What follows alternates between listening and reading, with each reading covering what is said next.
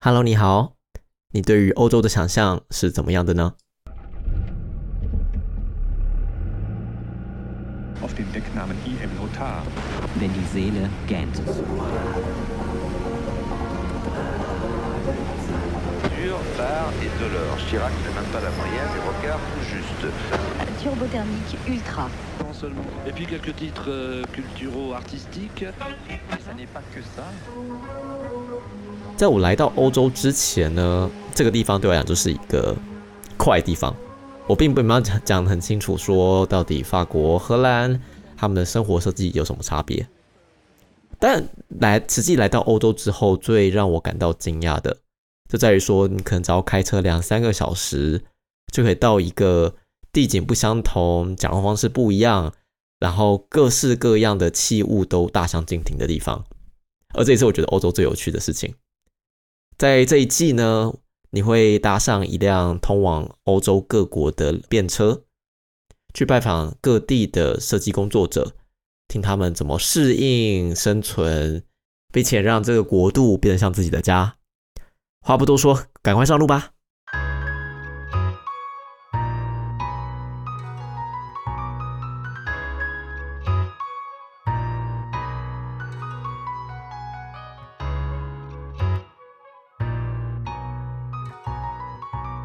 嗨，大家好，我是念华。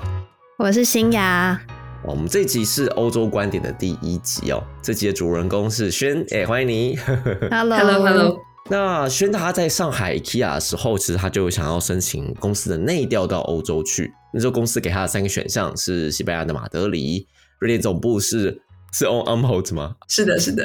哦、s o r r y w a i t a c t u a l l y 呃，瑞典总部是 Melmo，、哦，是 Melmo。对对对，阿姆斯特丹的总部那一栋楼叫 M Holt。啊，OK。啊，那公司给他的三个选项分别是西班牙的马德里、瑞典总部的 Melmo，还有荷兰的阿姆斯特丹哦。那他最终选了阿姆斯特丹，但原因是为什么呢？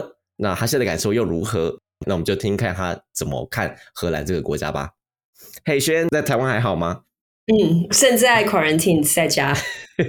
哦，就是其实轩他原本是在我们在荷兰有吃过一次饭，但轩现在是回台湾过年啦，所以他其实人也还在台湾的。对对对。那也想先请轩先自我介绍一下，大家更认识你。嗯，呀、h e l l o 大家好，呃，我是我是轩，然后我现在是在呃阿姆斯特丹的呃 IKEA 在 Digital Hub 工作。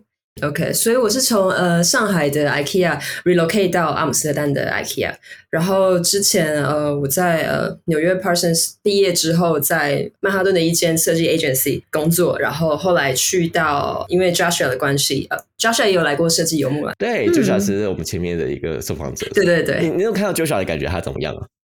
那时候其实因为 Joshua 是我以前的大学的教授嘛，跟的老师，所以、哦呃那时候本来就只是想要跟老师就是 catch up 一下，喝一杯咖啡啊。然后 Joshua 也是一个非常有说服力的人，就对阿里巴巴很有兴趣，所以后来就去有魅力。对对对，后来就去杭州阿里云，然后再到上海 IKEA。了解了解，哎，讲到那边就会想先问一个问题，就是是 IKEA 还是 IKEA 内部怎么念的呢？其实都可以是一个非常重要的问题。呃，就看你是英文发音还是那个瑞典文发音啦。那哦，瑞典文是怎么发的呢？就 IKEA，那如果是 IKEA 就是英文发音嘛。瑞典是 IKEA。对，哦，美国人都叫 IKEA，OK OK，对对对，所以其实都可以啦。所以都是可以的。截货截货。好啊，那你会怎么描述你的设计个性啊？我觉得我在看到这一题的时候，其实我觉得每一个不一样的环境会长出或者他需要的设计师的特质不一样了。OK，agency 就更 visual 一点，更说故事导向，然后他们很习惯嗯在呃短时间里面会有很快的产出，因为在 agency 跟 in house 都有待过，所以在 agency 的时候大家都是设计师，所以我觉得语言是非常类似的。嗯呃，可是，在 in house 的时候，你多数的时候在公司里面，你要面对的是其他的产品啊、开发，还有呃 marketing 啊，各种不一样的部门角色。所以很多的时候，其实你需要做的是设计的步道，嗯，就设计影响力啦，就是怎么样去说服别的部门去知道说设计的工作流程是什么。嗯哼，呃，然后设计师我觉得可能也分成两种，一种是 IC，就大家知道的 individual contributors，对，呃，另外一种是 manager 的方向。那我觉得 IC 的话，就是那种类型的设计师通常是比较匠人的，他喜欢设计工艺本身，他可能更喜欢独立作业，嗯，然后他的执行度很高，然后比较细心。我我自己的观察是这样。对对对然后 r o manager 的话，他更偏向策略啊、沟通啊。对对对我，觉得他是更 visionary 的，他是需要很多的时候去找机会。当然他，呃找机会，然后去跟其他的部门连接，然后去做更多的合作。嗯，所以我觉得我在不一样的 agency 到 in house 都有训练不一样的技能了。我觉得他们需要的东西有点不一样。那你觉得你现在在公司里面是更偏是 IC 的匠人呢，还是 manager 的策略呢？我觉得我在呃欧洲在阿姆斯特丹的时候是更偏 IC，但如果是以前在呃上海的话是更偏 manager 那条路。哎，这个很有趣。啊，对啊，对啊，因为一一是说上海也有跟更多的设计师合作，你可能有时候就需要 review 其他的东西，呃，其他设计师的产出，给他们一些 comments。不过这个会牵扯到，我觉得整个欧洲的呃组织部门跟上海有点不太一样。欧洲的话，它的架构就更多、更复杂，对，所以每一个人更匠人精神一点，每一个很细的 function、feature 都有一个独立的一个团队在研究，所以我觉得它是更 IC 的。嗯嗯嗯嗯，那你怎么看待你过去的经历？它怎么去影响你？刚刚也要有说是你有 agency 的工作经验，然嗯后在企业里面你有一些碰到一些 manager 的角色。那嗯你可以讲一下，就是说哪一些关键的时刻让你觉得这塑造了你现在设计师的一个个性跟能力呢？当然，因为我自己的背景的关系，所以我就支持我现在的论点了。我的意思是，我觉得刚开始毕业的时候，在 agency 是一个很好的训练，因为刚开始的时候，我觉得那个设计的，就是我觉得 agency 很训练你设计要做的很扎实，然后很训练你手活。嗯然后跟其他设计师的沟通啊，就是一些基本的架构，我觉得它是更扎马步的，所以很快的就要产出很多不一样的设计。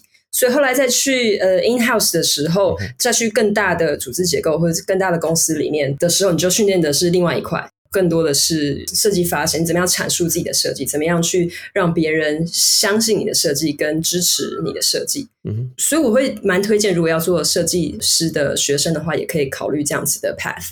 OK，嗯嗯。呃，设计学习跟工作对我的影响嘛，那我觉得呃 UX 设计这个工作真的是带了我到世界很不一样的地方，就是从啊，嗯，美国到对岸到欧洲，然后设计相较之下是一个更更通识的一个技术吧，所以呃，我觉得还蛮嗯 lucky 的。然后它让我适应了很多不适应的感觉，对这些过程回头来看都蛮有收获的。Nice，哎、我倒想追问一下、嗯 p a r s o n 是读什么的呀、呃，design technology，OK，对啊，我大学在台湾念，基本上是比较 graphic design 拍片啊之类。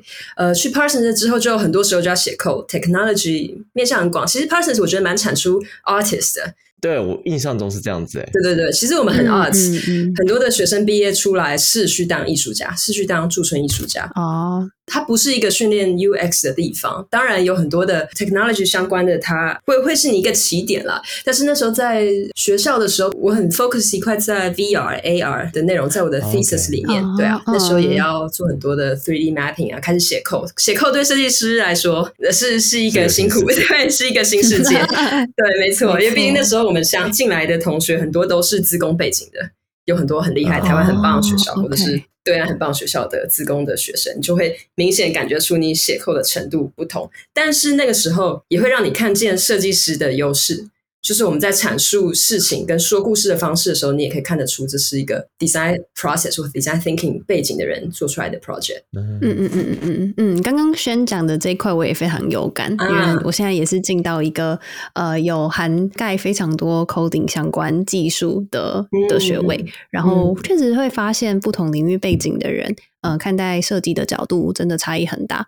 那设计师很重要的一点就是我们有很好去就是理解人跟阐述需求的这个能力。嗯，是的，那刚刚轩也提到很多，你从呃设计带着你，或是伴随着你到很多的国家、很多的地方，然后看过很多的文化，然后现在辗转来到了荷兰，然后并且在 IKEA 这间公司呃开始做就是 digital 相关的事情。那我相信大家对于 IKEA 其实都还蛮熟悉的，知道它是北欧这样的品牌。那也想要麻烦轩帮我们稍微介绍一下目前公司的一些状况，然后跟你在这间比较偏向家具公司里面是怎么样担任 US 设计师的角色呢？嗯嗯嗯。念华跟我分享，我才知道原来 IKEA 把总部搬到荷兰了。对，但 IKEA 很大啦，所以你有觉得自己离总部很近吗？有诶、突然发现，哎、我居然是在总部总部，但是我觉得那应该是 Inter，因为 IKEA 很大，所以它其实拆成三个不一样的部门，一个是 Inter，、就是嗯大家所知道的 IKEA 的那个 concept，它是 Inter。然后他是做家具设计啊，做家具家具本身。然后我们其实，在 Inca，、那 Inca 做的是零售，然后还有开店 retail 相关的，是去卖 IKEA 的内容。所以 digital 部门的东西，不管我们做 DTC 或者是做呃 in store 的一些 kiosk，那都是 Inca 在做的。嗯然后另外一个部门是跟房地产相关的。好啊，那先你要先讲一下你 Digital Hub 是怎么产生的吗？你现在任职的地方是 Digital Hub，对对对，它是这样的地方。嗯，所以就像刚刚念华说到，很多船产啦，就是他们现在开始做。其实 Digital Hub 二零二零年初成立的部门吧，其实哦，真的是很新哎、非常新啊是的，是的，是的。所以其实，在电商的数位化转型里面，其实它也不算早了啦。呃，但是我进去的时候很很早，没错，就是加上我跟我老板设计部门应该不到五个人，现在已经我们现在还是有在大量找人的，应该都已经到八十几个人了，所以算是成长非常快。公司有大力的投入这一块。那因为它成立的时候刚好遇到疫情嘛，所以其实相较之下，上海发展的是优先于欧洲的部门的。就是那时候我们在做的很多东西，因为毕竟那时候上海的店都还是有正常的开，所以我们 run 了很多的产品。然后现在欧洲也是快速的起来，这样。嗯嗯嗯嗯嗯，当初是什么因缘机会加入 Digital Hub 的这个 team？其实我觉得有一个很大的吸引力，是因为我那时候遇到我的主管 Momo，呃 a s t r i l a 然后他是那时候一个设计师的朋友，然后介绍我们认识之后聊了，然后我觉得那时候的 chemistry 非常对。一来是因为我觉得他是一个很有才华的 mentor 啦，然后呃那个时候他是从嗯、呃 Ideal 来的，所以我很喜欢他的设计方式跟设计方法。然后再加上，因为那个时候知道，虽然在 IKEA 这么大的企业里面，但是上海那时候做的事真的很像 startup，就是那时候我觉得还非常有 passion 的，然后做了好几个项目，我们也快速的就像新创公司一样，做了很多的产品，然后在店里面或者在电商的环境里面尝试，所以我觉得那个时候学到的东西很快，我觉得是被那时候的老板 Momo 吸引了。哦，最主要，我觉得我觉得人蛮重要的，呃，你就是很跟老板，我觉得绝对是对啊对啊，nice。那轩，你在 IKEA 主要专注或是负责嗯的产品，大概面向为哪些呢？呃，那时候在上海的时候做的东西比较杂，或者是比较广。一是觉当然是有 DTC 的内容嘛，DTC 什么意思？它就是就是网站跟 App 啦，基本上就是电商的内容。了解了解了解。对啊，然后呃，当然在中国呃有小程序，在微信里面是一个很大的一个嗯渠道，这样。然后呃，In Store Experience 那个时候做了很多在门店里面的体验，嗯。然后做了一些家具工具的嗯。设计，譬如说厨房的设计工具啊，那时候有做衣柜啊、电视柜的设计工具，就是你去 IKEA 门店里面的时候，有那个小方块帮助你自己去设计你自己的家具。呃，哦，这个我觉得可以解释一下，我自己有用过。它其实就是说你，假如你知道你的那个基地就是可能像你家厨房的尺寸的话，你就可以把这些小模型摆到这个空间里面去，看到底塞塞不进去啊。然后呃，假如你要摆一个系统的家具，像 IKEA 在欧洲，其实很多就是那种学生的新家。他们是整个厨房啊，都是 IKEA 的什么 IKEA 烤箱、IKEA 洗碗机等等。对对对那他们其实它是它也有提供这种系统性的解决方案啦，所以像这种软体就是你可以自己去刻制化嗯你的东西多宽多高，然后东西然后怎么把这些、呃电器塞进去这样子。对对对，因为对于一些复杂的家具来说，其实还是有些工具会很有帮助的。因为譬如说以厨房来说，它有很多的细节，门板啊、台面啊、水电啊是需要考量。所以那个时候，哦呃，我们做的设计工具就是一个大屏幕在店里面，然后帮助用户可以自己去设计，或者是你可以跟 coworker 讨论。然后另外一块，当然在电商里面，我做的是 IKEA 的会员，就是 IKEA Family。那传统来说，可能大家都小时候一定有那个 IKEA 的 Family Member Card。OK 然后呃，现在现在到呃欧洲，在阿姆斯特丹的呃，我的题目是 personalization，OK，所以 personalization 牵扯到的点就比较广了。它它不是算是会员系统的延伸吧，可以这样说吗？嗯嗯嗯呃可以啊，它就是会员系统会是其中一个 touch point，那还有很多不一样的 touch point，我们怎么做 personalization？这样 OK OK，哎，那我想好奇是说，就是以 IKEA 的数位平台的画面，你刚讲的就是也是公司整个 Digital Hub 他们主要的关注面向吗？呃，我刚刚讲的是我做的东西，你自己的，对对对，对，因为你自己做的很广泛，好像都有碰到。嗯，因为那个时候上海刚开始的时候做的东西，也就是嗯人数不太多啦，所以我们要做的东西还蛮多的。感觉什么都要碰到了。那在欧洲这边就比较 specific。哎，这样的话，在欧洲的 Digital Hub 做的内容，你觉得有差异吗？当然会根据不一样的用户习惯，譬如说欧洲嗯 Web 就是还是 Desktop 就是很重要的一块，但是在中国很多时候会是做微信小程序，那这个是里面不同的地方。欧洲相较之下是更多的设计师专注于 DTC 的内容，或是 Co-worker Experience，就是它分的那个业务线比较细，很细。然后上海那个时候一个人可能就会 own 一整个产品线这样。啊，我懂你意思。Co-worker Experience 指的是那个内部的协作系统吗？呃，也有，就是你去呃门店里面的时候，有些时候你会去问设计师嘛，会去有嗯我们有那个 design center，然后去跟设计师合作，所以设计师可以帮你做一些家具搭配啊、室内设计的一些建议，所以他们也是有用系统在给用户做推荐。OK OK，嗯嗯，然后还有很广啦，像是你要去开单嘛，就是你你要去买一张床，你就会叫 coworker 去帮你开单，嗯然后 coworker 嗯帮你配送啊什么的这些。嗯嗯，对，所以 内部还是有一些协作系统，就是会有 Digital Hub 去切入，所以我觉得这也是一个很标准，就是传产的公司，然后有一个数位转，只是一个数位部门提供这些数位转型的解决方案，然后直接对内部做一些服务上的改变了。你会对这个方向你会有兴趣吗？比较偏内部的这种工作流程的改善。呃，我我目前做的是比较偏 DTC 的，就是面向 To C 端的那个 personalization。在在上海的时候有做好一，大块是 lease management system，就是做 coworker 相关的东西啊内容。我觉得他们后面的逻辑也真的很不一样。怎样不一样法？一个比较 to B 吧，虽然说那个 B 也是也是 coworker，啊它也是一种 to C，但是他们这整个使用者情境啊都不太一样，它的复杂性跟用户端的产品很不同。真的，那用户端肯定是会更重视视觉，呃，然后有做很多的小游戏啊，或者是我们在不一样的季节，双十一啊什么会有一些 campaign、嗯那 coworker 来说，当然是最快速的帮他解决问题嘛。嗯所以那时候我们会去门店里面采访 coworker。IKEA 新进员工里面，我觉得有一个蛮好玩的东西，就是所有的新进员工都可以去门店里面实习。就是你就去在那个地方，哦那时候上海很久，一整个星期，然后你就会去各个不一样的部门，有时候你就去帮忙结账啊，有时候你是去搬那些货，有时候你去挤冰淇淋啊哦什么的。这个东西还蛮帮助你，就是去理解。一是说用户过来嗯 IKEA 门店的时候，他们都在问什么问题；二是说你也可以站在 coworker 角度，真的你就去体会说他们每天面临到的是什么。嗯，有趣哎、所以等于说他们也是整个部门在做的事情，可是这个是 apply 到你们部门是每还是公司每个人都是可以做到这样子？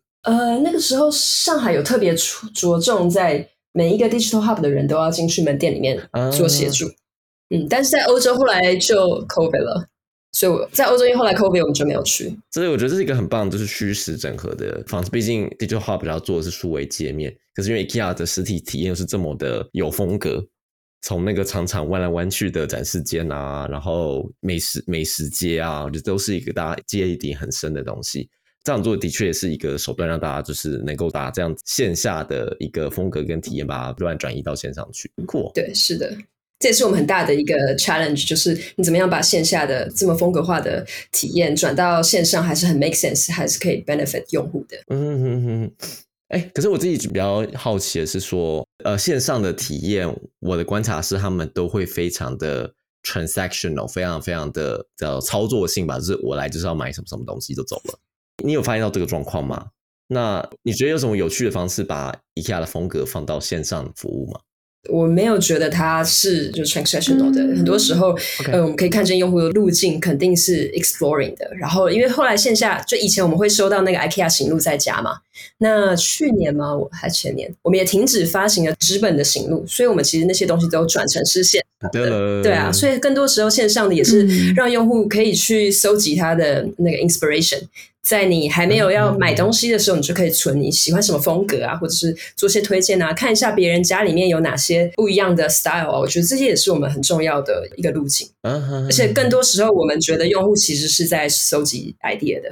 嗯嗯，我觉得刚刚念华讲的那个嗯线上线下，就是如果你是线上起家的电商，确实会有大家没有办法很了解这家电商特色的问题。但因为 IKEA 大家过去印象有非常重，就是线下体验，还有各个展示间，然后对于他们的家具是非常熟悉的，所以我觉得对 IKEA 来讲的话，做到线上其实是要把它原本线下的体验延伸上来，嗯就是它的切入点应该会蛮不一样的。然后顾客对于这个品牌的印象，其实相对应该是会深很多的，有它的优势，有它的劣势，这样。对对是对对对对，是。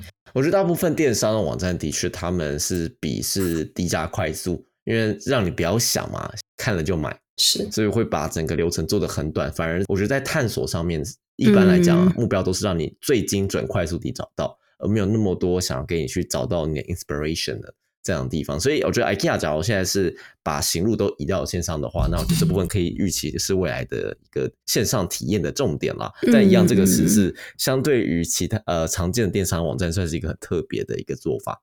毕竟你可能打开 IKEA 网站前都可以预期到它有怎样的风格跟怎样的家具可以选购了，所以可能这样子的情况下就不是这么强调说让你快速找到、快速 check out 的这样子的流程了。嗯嗯嗯，我记得我以前在家里，就是因为我们家有 IKEA 的会员，然后我都会很期待收到那本行路。对啊，那个其实只是我觉得 IKEA 的仪式感的。对，是一个很棒的体验，就我愿意花很多时间在上面，就是是去感受它的空间安排、配置，然后很漂亮的家具，这样嗯对吧？我想这应该是在线上体验，嗯、会希望嗯顾客可以留更久。就是能够嗯重复这样的一种感受，很重要的一个历程吧。嗯，肯定是。嗯，Explore 绝对是一个很重要的 topic，是我们之后会花更多的时间去做的一个路径啊。然后大家也可以期待一下之后会有的那个嗯线上的、嗯线上版本的 catalog。可是我记得它是不是继圣经之后第二个多量大的出版品？好像是，好像是。因为反正你可以免费拿。对对，我记得我高中第一次去 IKEA 的时候，然后我就看到有这个行路，觉得哇，这个东西里面的东西也太漂亮了吧！那时候我还拿了两本，一本放在我桌头前，感受一下设计的美好。所以我觉得 IKEA 的行路真的是当年我觉得我对于设计品质生活的想象。嗯嗯，不过我觉得可能到现在就觉得说，哎呀，IKEA 的东西看有点廉价啊，好像只是在租屋处会看到的家具组。我们也有品质很好的产品的。不过那个好的印象还是留着，所以我觉得我对于那本 IKEA 行路真的是一个很好的宣传管道，所以现在没有，我觉得还是蛮可惜的。我记得我呃来荷兰的时候收到行路之后，它还是早也会常出现在我的那个餐桌上，因为你可以拿来垫垫完，然后还可以把它撕掉，哦，好实用啊，这是个 嗯，是吧？是吧？因为很滑，我也做过一样的事情，很多张，很厚，对，来垫我的汤面。真的。对啊，那刚刚讲到线下体验，其实当然是有传统，我们有 Blue Box，就是大家知道的，你可能会需要一个一个下午在逛的那个大的门店。那后来 IKEA 当然也有开了很多像呃 City Store，那它就会在市中心的，它就是你不见得是今天一定要去买大的沙发才会去的门店，那它更多时候就是想要嗯创造更多跟顾客的关系嘛。所以我们后来呃在之后也会开更多间，对啊，这不是秘密，嗯。哎，那个你讲是快闪店吗？因为我记得台北像华山以前附近应该是有出现过只有一个月短期出现的门店这样子。嗯，之前有开过，呃，这这不是快闪店，它就是在市中心。如果在上海很市中心，就是静安区开了一间呃 City Store，在欧洲也有。哦，是常驻的就对了。对对对对，嗯它是常驻的。那当然，它里面的体验就会跟传统的体验不太一样，它里面更多的会有游戏嘛，refer friends 嘛，它会有一些限量的商品，跟设计师合作的商品，就是让大家看到 IKEA 不一样面上的产品。嗯，那另外还有一个是。呃，上海已经开了，就是呃，Store of Tomorrow，就是明日商店。那我觉得它也让我们重新去思考啊，就是在线下门店里面，如果线上是一个很长用户会买东西的渠道，那线下可以创造什么不同的体验？是不是可以更多建立的是社群吗？更多建立不一样的 event 吗？就是是不是给用户一个除了买东西之外，也会逛 IKEA 的一个理由？嗯，所以我觉得线下里面 IKEA 确实也在做很多的创新。嗯嗯嗯，我突然想到另外一个是，呃，我上礼拜在美国的时候逛到一间叫做 Amazon Four Stars，哦，它就是把 Amazon 里面各个品项里，就是顾客选出来都是超过四星级的，比如说像电玩可能就是 Switch，或者是家里的厨具可能就是某个品牌，然后把它选放在这间小小的店里面，类似一个重要选品，然后让大家可以用体验的感受去看这些本来在电商里面的产品。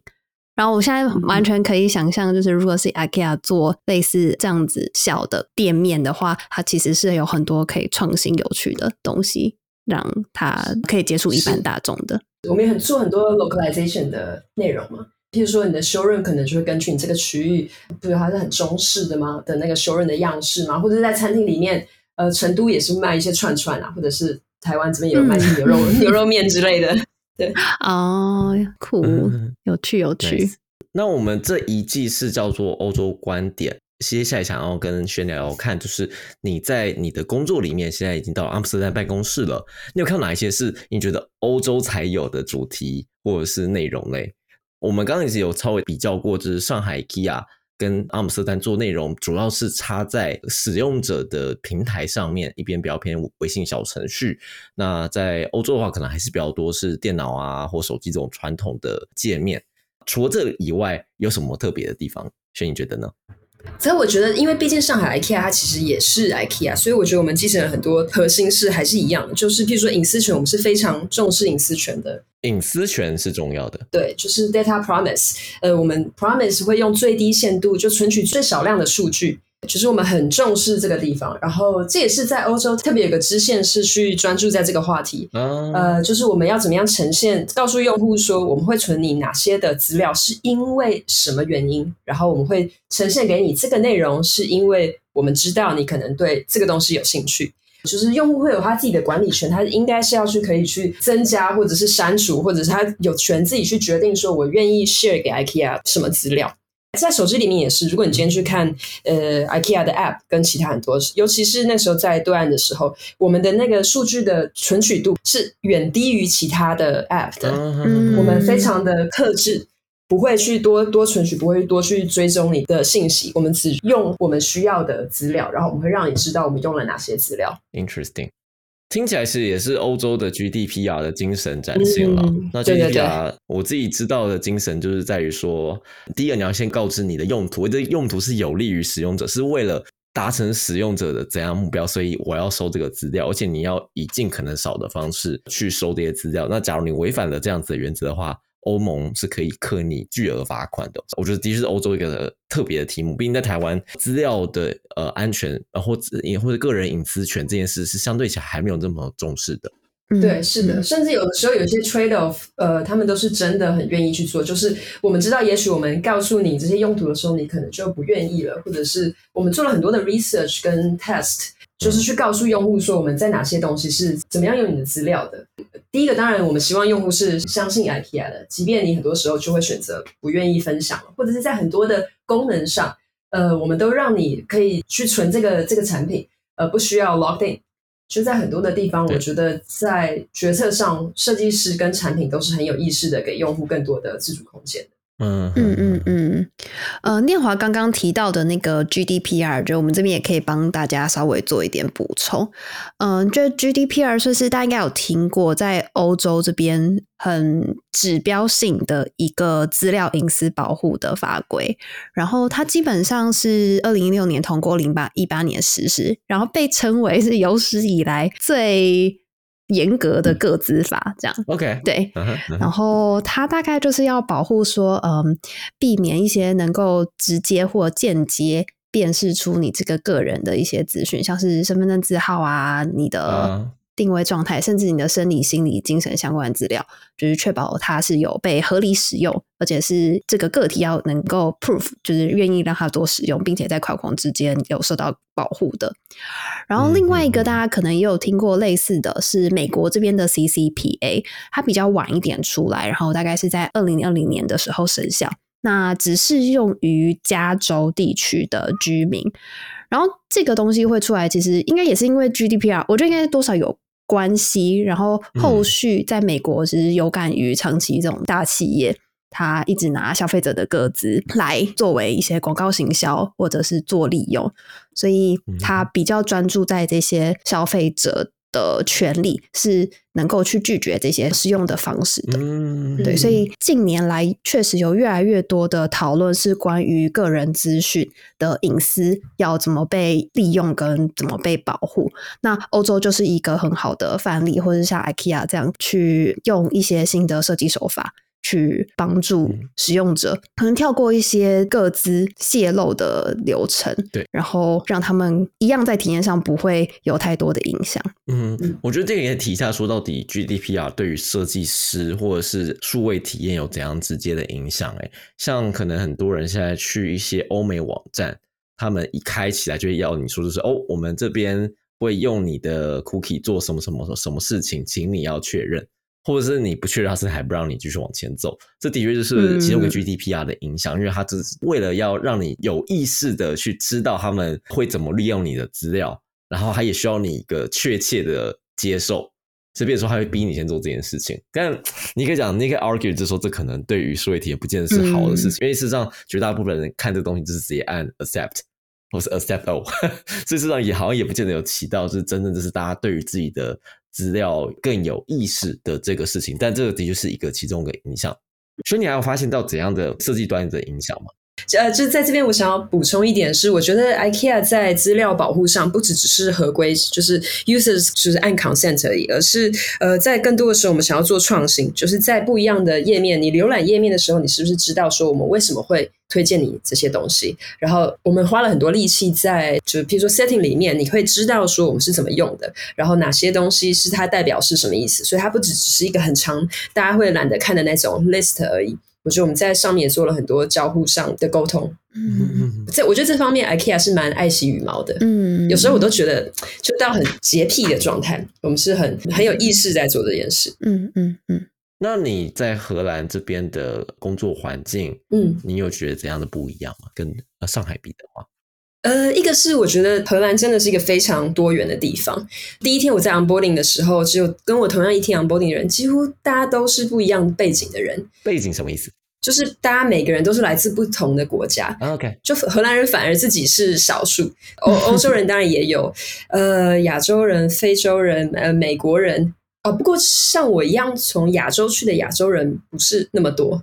就是我觉得公司的组成是非常非常多元的，对啊，这个跟美国真的差很多。就是在欧洲来讲，怎么讲，就是亚洲人，对，尤其是东亚人，实在欧洲还是相对少见的。嗯。就是可能相对于在美国华裔的社群是庞大的，在欧洲这件事情就没有这么常见了。嗯哼，嗯嗯嗯，是华裔的 A B C 也是也是蛮多的啦。一个原因，我觉得其实说的很根本，可能是语言啦。我觉得毕竟，呃，设计有很多时候你是要去表达，去让别人去理解你的设计的，所以我觉得语言绝对是很重要。之前我在跟另外一个 Booking 的朋友聊到，就觉得，譬如说美国人在欧洲还蛮吃香的，因为他们很会表达，嗯，然后很有企图心。对，对啊。工作步调上呢？你觉得工作风格上面没有那么闲啦？大家都觉得我很闲，大家都觉得我没事，真的很闲吗？不用上班？没有啦，没有没有，那个肯定还是实打实的。但是不加班基本上是真的啦。就是其实加班也有些时候就代表说，是不是这个案子规划的不是那么合理？因为加班其实你永远都可以继续再做更多的事情啊。但是上班很扎实是真的，然后也很弹性啦。那最近我觉得我在适应的就是 work from home，因为其实之前我没有真正的 work from home 的体验。当然，呃，在上海的时候我们还是可以一周挑一天 work from home 嘛。但是欧洲这边真的，而且他们其他人也都 work from home 好久了。可能两年有了吧？对啊，大家觉得之后就算是疫情回到原本的状态，可能也回不去了，可能还是会采 hybrid 的状态，偶尔去公司，偶尔在家。所以有时候确实工作跟生活会有点混淆，所以这也是我最近在练习抓到我自己的节奏。嗯嗯嗯，呃，我记得上次前访的时候，轩你有提到说，你有觉得荷兰这边跟上海这边在决策历程上面的时长是有差别的哦。对，可以跟我们谈谈这个部分吗？当然啦，其实我觉得，因为我去年年底半年底的时候加入，所以我觉得我时间不够长，所以那个样本数可能不算是这么客观。但是我觉得欧洲这边还蛮重视团体的共识的。就你在做一个讨论或者提出一个想法的时候，要经过蛮多的讨论的。然后，呃，大家都非常的愿意，也非常的会发言，这是真的。你随便一个东西提出来，round table 一圈下来也蛮久的。呃，然后会找到很多不一样的部门的共识啊，有很多，因为就像我刚刚提到的，欧洲的部门相对之下非常大，然后很庞杂，所以你提出一个想法的时候，它肯定会牵扯到很多部门之间不一样的协作。所以我觉得在这个时候，设计师需要训练的肯定也是，那你怎么样拉到你的产品跟其他的产品找到共识，找到互相都很 make sense 的角度去去排期。我觉得有时候，当然你设计师往前走，我觉得肯定也要做很多产品或者是策略相关的内容。呃，然后我觉得在上海那个时候，呃，很多时候可能我们更在乎的是快一点，就是很多时候就直接去测了，然后直接数据去看结果。当然，欧洲还是做非常多的 A/B test。还是做了很多 experiment 的东西，但是我觉得相较之下是蛮重视团队的共识。那一旦做了之后，也不太会改变，就是也是很确定我们就是往这个方向去走。嗯嗯嗯嗯。所以整体来讲，就是在欧洲的决策方式，虽然在讨论过程中是冗长，嗯，而且会花很多时间，嗯，但。只要被决定下来之后，东西就可以，这个决定就可以比较稳定。这样，没错没错，这个决定就会很稳定，然后就真的是投入很更多的资源去做这个 topic。呃，当然我自己其实有在思考，我觉得我还没有答案。就是我觉得一是说这个真的蛮欧洲的工匠精神的，所以呃，一旦打磨了一个东西之后，就会很认真的把它做出来。可是，在 digital 的角度来说，是不是它不够快？这这个我觉得我没有我没有答案，但是说真的，我在心里有在觉得这是我在注意的一个点。嗯啊，我觉得能够体会到，是是不只是数位体验啦，包括很多你的日常生活的数位化，在欧洲来讲，其实并没有比亚洲国家甚至美国都来来得快。对，在在 digital 的角度来说，我觉得美国跟对岸有很大的相似性。虽然他们彼此没有很好，但是比如说他们都非常快，然后都非常 aggressive，都很有企图心。然后你去做抗争，你去做 defense for yourself 的时候，这个是被视为一个很好的事。它不见得是不好的事。有时候其实你唱反调是非常 OK 的，或者他觉得你这是一个有企图心的表现。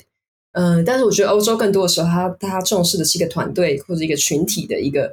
就像我刚刚说到群体的共识，所以怎么样去找到大家都同意的一个的一个方向去去执行？嗯嗯嗯。那也想要听听轩对于在工作之外在荷兰生活的一些想法，因为你应该是去年年底才整个搬到荷兰嘛，然后现在大概待了几个月。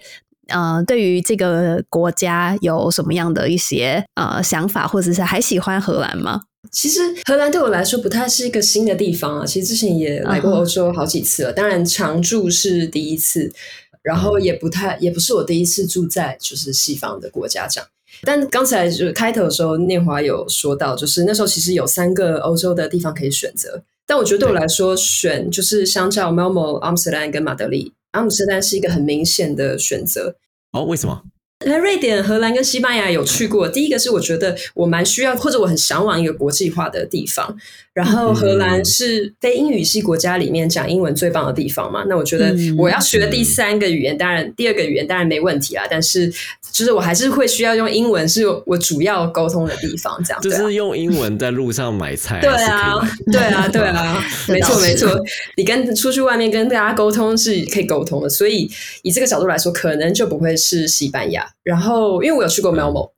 我觉得，因为可能我一现在的人生阶段吧，就我还是比较向往一个城市，然后它是 a lot of things going on，就是有很多的 events 啊，可以遇到很多人啊。呃，Melbourne 的话，相较之下就是一个很安静的北欧的地方，嗯，就是方圆都没有人的话，我是觉得有点太忧郁了，所以对我来说，就肯定是阿姆斯特丹。嗯嗯嗯嗯嗯。嗯，OK OK 哦，不过我自己感觉 Melbourne，它因为它就是在瑞典中部，也不靠海的一个地方，应该比较偏南部吧。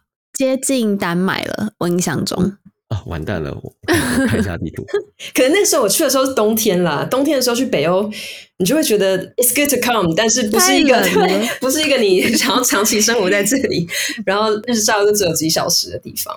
对啊，没错。哦，Memo Memo，它其实是在那个丹麦对岸的，是在哥本哈根对岸的城市。哎，这两个城市因为很近。然后，所以就会看到一些是应该是丹麦人跑去瑞典买菜吧？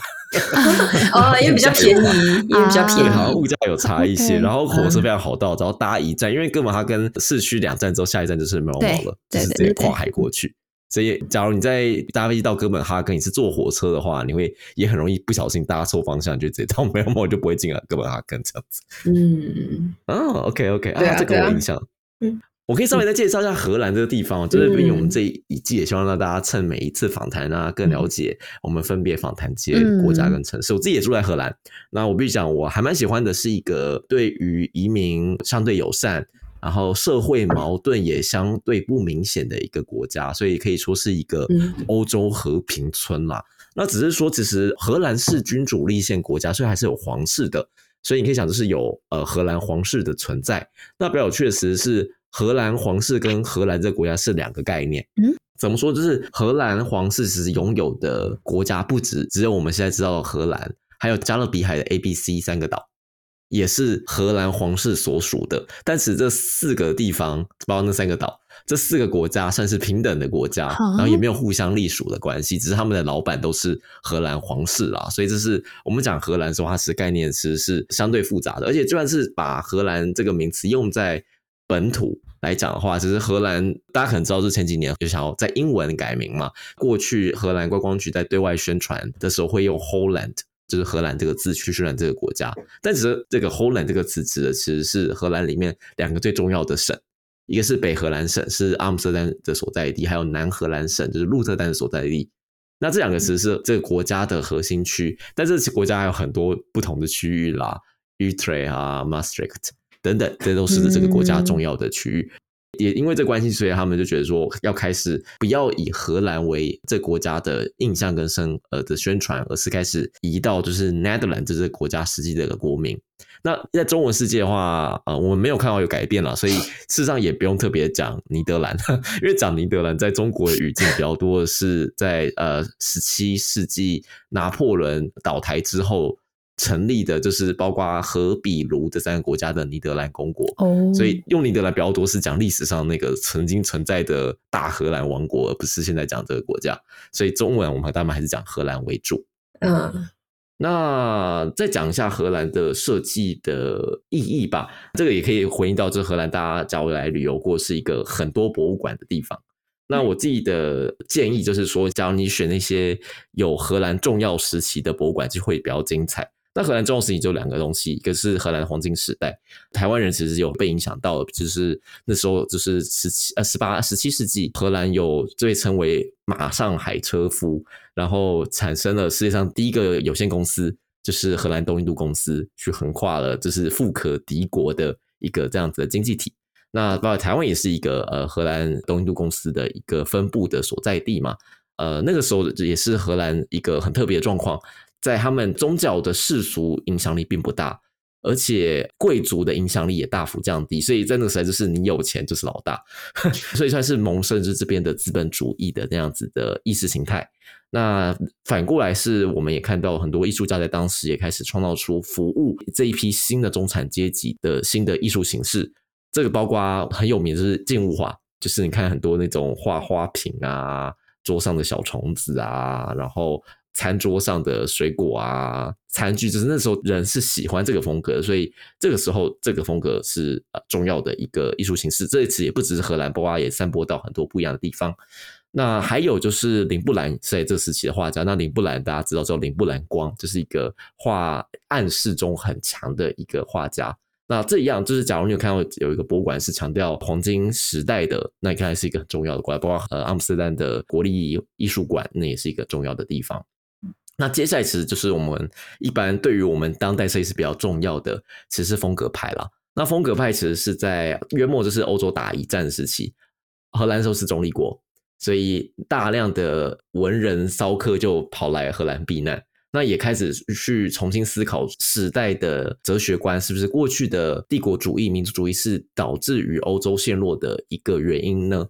所以，包在艺术形式上，他们也是打破以前所有的结构，去找到新的属于这个时代的美感。所以，他们选出的就是用红色、黄色、黑色等这几个颜色去并用色块去组成了他们认为应该属于那个时代抽离于自然。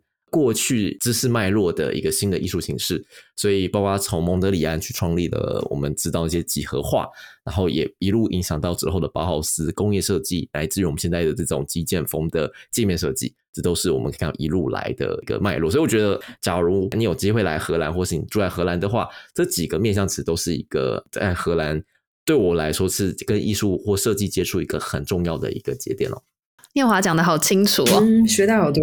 那轩，你自己有看到怎样的艺术？哦，我还想问你，因为我才知道，对吧？因为我才买了那个博物馆卡嘛，所以后来就封城了，所以还没有机会用到。那想请你推荐，我可以介绍一下博物馆卡，这好笑，就是我觉得荷兰这两个东西便宜，一个是这边火车站租脚踏车蛮便宜的，一天只要两三欧。然后再是博物馆卡，它就是一年可以吃到饱。但是现在大家要出来玩比较难，可假如你住在欧洲，你想来荷兰玩的话，其实你可以去办博物馆卡。那你的零斯卡，我记得没记错，你可以去六个博物馆，是呃就付一年的费用就可以。那只怎么讲，那一年费用也就是两个博物馆的钱而已。所以，假如你有规划去看两个博物馆以上的话，办个临时的博物馆卡是一个蛮划算的方案。嗯，求推荐，求推荐，有什么你很喜欢的博物馆？这个要讲更细耶。呃，我们刚刚讲到，就是假如你是讲的是黄金时代的话，一般我们其实最常指明的博物馆，就是在阿姆斯特丹的博物馆公园的 Lex Museum，它其实就是和刚刚讲的，就是国立的艺术馆。那里面当然就是有林布兰作品，包括守夜人。Night Watcher 也在那个地方。那在 Lex Museum 的对面呢，就是 Van Gogh Museum。那梵谷其实是印象派的画家，那印象派其实可以讲他影响了之后的风格派了，所以算是个承前启后的一个风格。所以给荷兰有自豪，就是自己在艺术史上 play a big role，在现代艺术之前的这段时间，他们有一个重要的角色。那一样对面就是 Lex Museum，这两个是重要的博物馆。那假如我们提到了风格派的，私底下我认为最厉害的博物馆，其实是在海牙的 Kunstmuseum Den Haag。那它就是海牙的艺术馆，它里面就有一个蒙德里安的常设展，所以包括你可能看到蒙德里安这些作品，在里面就有很多真迹，就觉得哇，原来我参与到了荷兰的现代主义的的一部分。这个我觉得大概是从这两个节点是重要的博物馆啦。嗯嗯，不行，我不能再讲下去了。轩，你发现什么有趣的事情了？对于荷兰的印象如何？呃，荷兰阿姆斯特丹，因为毕竟它也是一个大城市嘛。我觉得对阿姆斯特丹，但以前也有来过，可是有时候真的你就没有意识到说这是一个城市，因为它有时候走一走就会觉得说，哎，旁边怎么有鹅？或者是我上次跟我朋友在 在散步，然后就哎，对面那个是马吗？就就为什么有人牵了马过来？荷兰人好像蛮喜欢去学马，就是城市外面的一点地方就可以蛮容易找到马场，可以去报名课程这样子。我不确定是不是封城，我觉得阿姆斯特丹也蛮安静的。当然，你在那个中间那个 Onion 区还是很多很多东西，但我觉得整体来说它很 chill。可能在河岸旁边啊，有的时候有一点啊，觉得那个乡下跟城市的边界很模糊。还是整荷兰都觉得是蛮乡下的地方，城市密度不高啦，比如讲。嗯，对，就是它那个城市的气质，可能跟我以前，可能你说跟纽约啊、跟上海的城市比起来，它绝对是少了很多人。然后，即便是比如像纽约第五大道那种呃名牌店，就你经过名牌店的时候，都觉得这些高级的奢侈品的品牌也很低调。嗯。就我觉得相较之下，跟我以前待过的城市比起来，它很安静。嗯哼哼哼。嗯，整整体来说，不管是设计的气质，或者是整个城市的气质，也都比较安静。然后呃，因为我觉得住跟玩还是有点不一样。譬如说住的话，我这次就会去跑很多的行政单位啊，或是银行。然后我觉得它的那个银行，尤其那个银行，我进去那个 ABN 在南边的那一间的时候，就觉得哇，这好像一个图书馆哦，就是完全没有压迫感。去办那个呃驾照的时候也是。就是那个行政单位就好好好舒服哦，很像就就都很像博物馆，然后灯光气氛就呃觉得很 friendly，就没有想说啊，因为之前以前跑过行政单位，你可以预期它肯定就是冷冰冰的，然后柜台，然后就是叫号，然后进去，然后银行可能也是。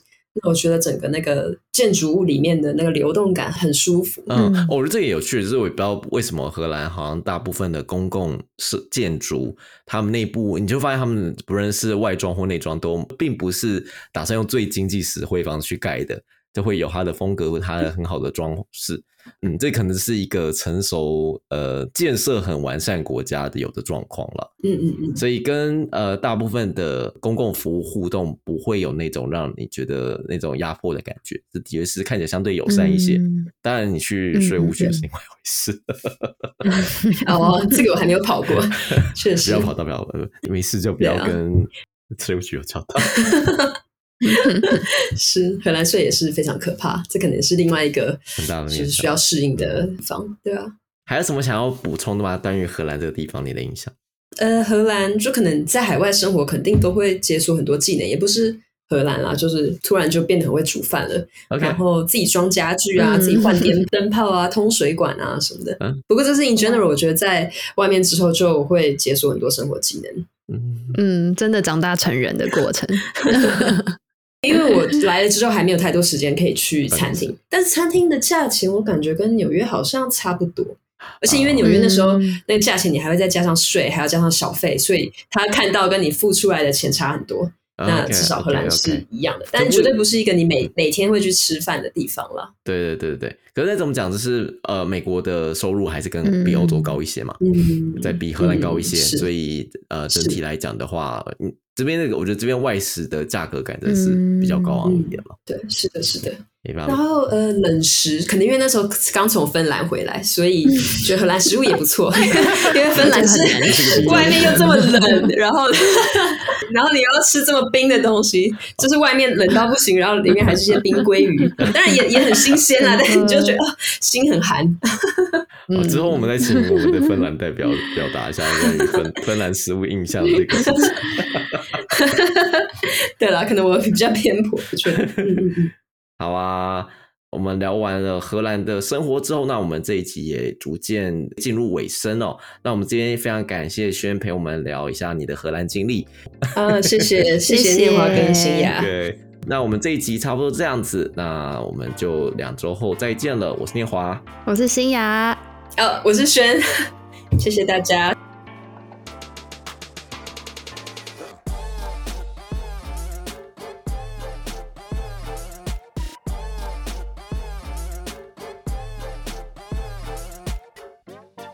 我们即将前往英国，从荷兰出发，只要开不久就可以到法国的敦刻尔克，嘿，就是你知道那个敦刻尔克。把车开到渡轮之上，就可以航向对岸的英国。再开车不久就可以到伦敦了。在伦敦呢，有一位设计师 Laurie 在等着我们。他是也算是英国的学阀吧，从呃英国最好的大学毕业，再到著名的 RCA 伦敦皇家艺术大学，然后一路从顾问到现在成为一家产品公司的 Design Lead。我们来听看他在英国的体会是怎么样吧。希望两个礼拜后再搭上我们便车前往英国喽。